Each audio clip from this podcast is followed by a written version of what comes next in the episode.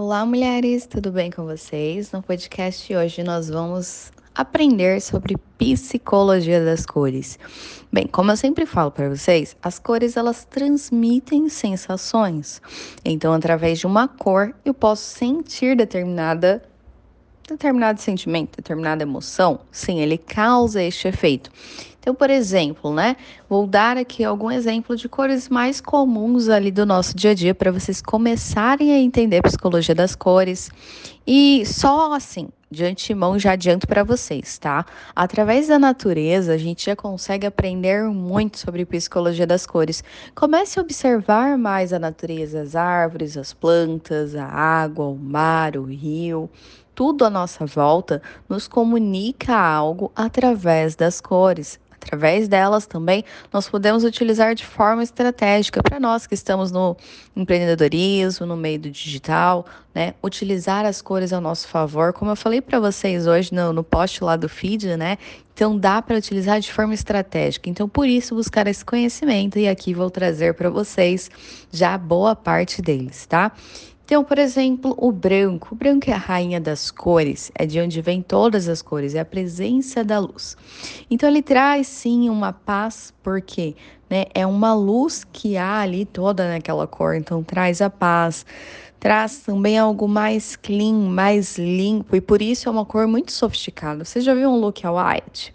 Né? Que geralmente a gente pode utilizar ali no evento social do empreendimento, né? Para uma ocasião especial, né? Do trabalho, ou até mesmo um outro evento social. E vai trazer toda uma elegância e sofisticação, porque o branco traz isso já consigo mesmo. Na hierarquia das cores, ela é a rainha, ela é a mãe de todas as cores. A gente tem ali logo em seguida também o preto. O preto já é o contrário, ele é a ausência da luz, então ele é muito impactante né? E ele tem duas vias aí de informação. Ao mesmo tempo que para os mais jovens ele significa riqueza, poder, para os mais velhos pode trazer a mensagem de luto, né? Tanto que antigamente as pessoas faleciam, grande maioria utilizavam preto, as viúvas, viúvas utilizavam o preto. Enquanto que para os mais jovens, o poder, o luxo, a credibilidade, se vocês repararem no meio do empreendedorismo, né, dos homens lá na multinacional, etc., sempre de terno preto, sempre presente essa cor, porque traz sim muita credibilidade, muita formalidade e hierarquia. Mostra que eu estou no poder. Tanto que antigamente, uma informação histórica para vocês, as mulheres se casavam de preto e não de branco, porque era uma questão histórica, tá? É, só casava quem tinha poder financeiro, né? Quem tinha posses. Então, por isso o preto. E aí depois uma rainha para con concorrer à linha têxtil se casou de branco. A Igreja Católica, como sempre, dá um novo sentido a tudo que aparece no mundo, trouxe o sentido de se casar-se pura e por isso o branco, tá? Mas até então era o preto, justamente porque traz essa informação de poder. E aí a gente também tem ali a cor o azul, né? O azul, ele é uma cor que, assim, boa parte do mundo tem ela como preferida, porque é uma cor muito simpática. Então, se você quer atrair as pessoas num lugar que você não conhece ninguém, quer gerar uma empatia, Vá de azul se for ambiente de trabalho, vá de um azul escuro que traz mais credibilidade. O azul marinho, né, o azul escuro, ele vai trazer ali a lealdade, a confiabilidade, o estar fazendo ali tudo muito bem feito, do começo ao fim, traz essa mensagem, né? É claro que, né, só uma observação, gente, só a cor não adianta, né? A gente precisa ter uma postura, uma linguagem corporal, uma oratória, os tecidos, a modelagem, os acessórios, tudo vai compor a minha imagem e comunicar o que eu desejo. Então é uma soma. Aqui estou trazendo para vocês sobre as cores para vocês já utilizarem também isso aí a favor de vocês, tá? O azul claro, ele traz todo o aconchego, acolhimento, né, que é natural inclusive da mulher e era uma cor feminina antigamente e o vermelho masculino. Né? As mulheres utilizavam o azul. Tanto se vocês repararem nas pinturas, pintavam Jesus Cristo de vermelho e Nossa Senhora de azul, justamente porque a mulher né? Essa figura do acolhimento, do aconchego, né? De, de trazer ali para dentro. Então, o azul também está associado ao elemento água, que é algo permeável, de se adaptar. né, conciliador, espiritual também, porque está elevado, é a cor do céu, né? Então, traz todas essas informações. Temos ali o verde, né? E o verde está muito associado à natureza, porque é o momento em que a plantinha está maturando ainda. Já repararam a fruta, né? Quando ela está em processo de amadurecimento, né? Quando ainda não está no ponto, ela está verde, que a gente fala. Então, é essa busca pelo amadurecimento traz essa informação verde. Além da esperança, né? Porque vai vir os frutos, está crescendo, está maturando. Então, por isso o verde traz essa informação. Importante, tudo isso que eu estou falando para vocês não é superstição. É psicologia das cores, é algo estudado, comprovado, que está no nosso inconsciente coletivo. E assim, mesmo que você não goste, mesmo que, ah, quero mudar o, o que, que essa cor transmite, não tem como. É algo que é, não tem como mudar. Tá bom? O que você pode fazer é utilizar de forma estratégica na hora certa. Por quê?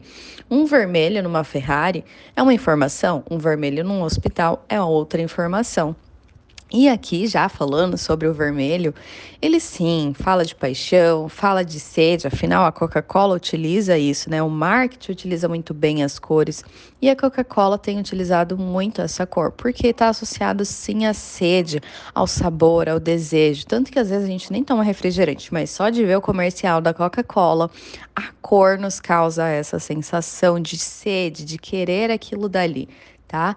E também significa poder, gente. Antigamente os reis utilizavam essa cor, né? Era uma cor masculina, inclusive, né? Como eu falei para vocês, do homem da força bruta, de guerrear, e também causa irritabilidade. Em determinado ambiente, tem uma parede vermelha inteira, você fica ali por algum instante você já pode ficar irritadíssimo, tá? Então, tomar cuidado nos lugares onde eu vou utilizar essa cor, porque pode causar isso.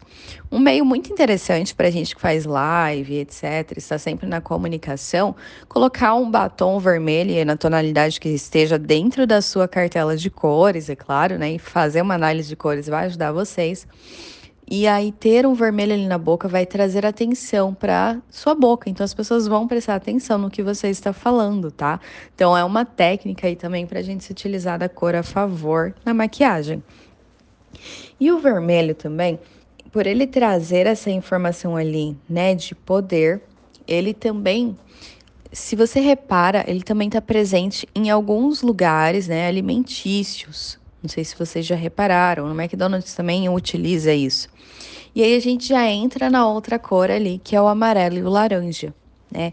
O amarelo, ele traz sim essa questão de luz, né, de ser luz, de iluminação, mas também aquela questão do sabor, então, se você reparar também, os lugares de alimentação, restaurantes, lanchonetes, utilizam essa cor porque traz essa sensação. E outra sensação que também traz é o calor, a criatividade presente ali, a alegria, né? o amarelo traz essa informação. E o laranja é extroversão. O laranja é criatividade também e sabor, né? Então pode trazer ainda mais presente essas mensagens ali. Outra cor também que nós temos é o pink, né? O pink já é algo mais ousado, mais atrevido, né? Alguém que ousa, que dá o passo, que faz as coisas acontecerem.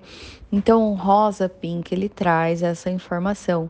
E o rosa mais claro, pastel, ele, ele traz toda uma delicadeza, né, uma feminilidade, um romantismo.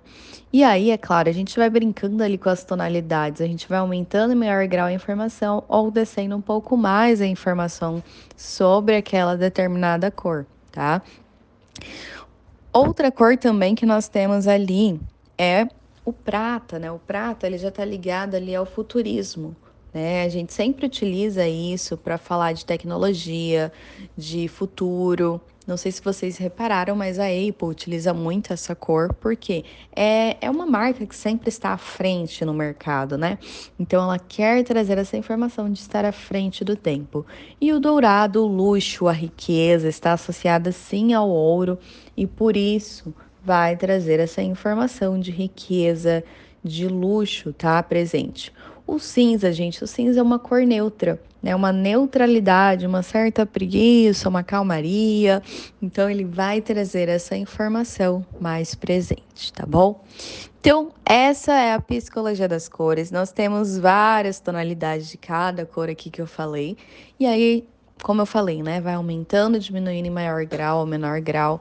E também fica aqui a informação para vocês, se querem saber mais de psicologia das cores, existe um livro da Eva Eller super interessante que tem tudo sobre psicologia das cores e eu super recomendo aqui para vocês. Se vocês têm alguma dúvida, algum feedback, é só me mandar lá no direct no Instagram. Espero que vocês tenham gostado e até mais o nosso próximo podcast.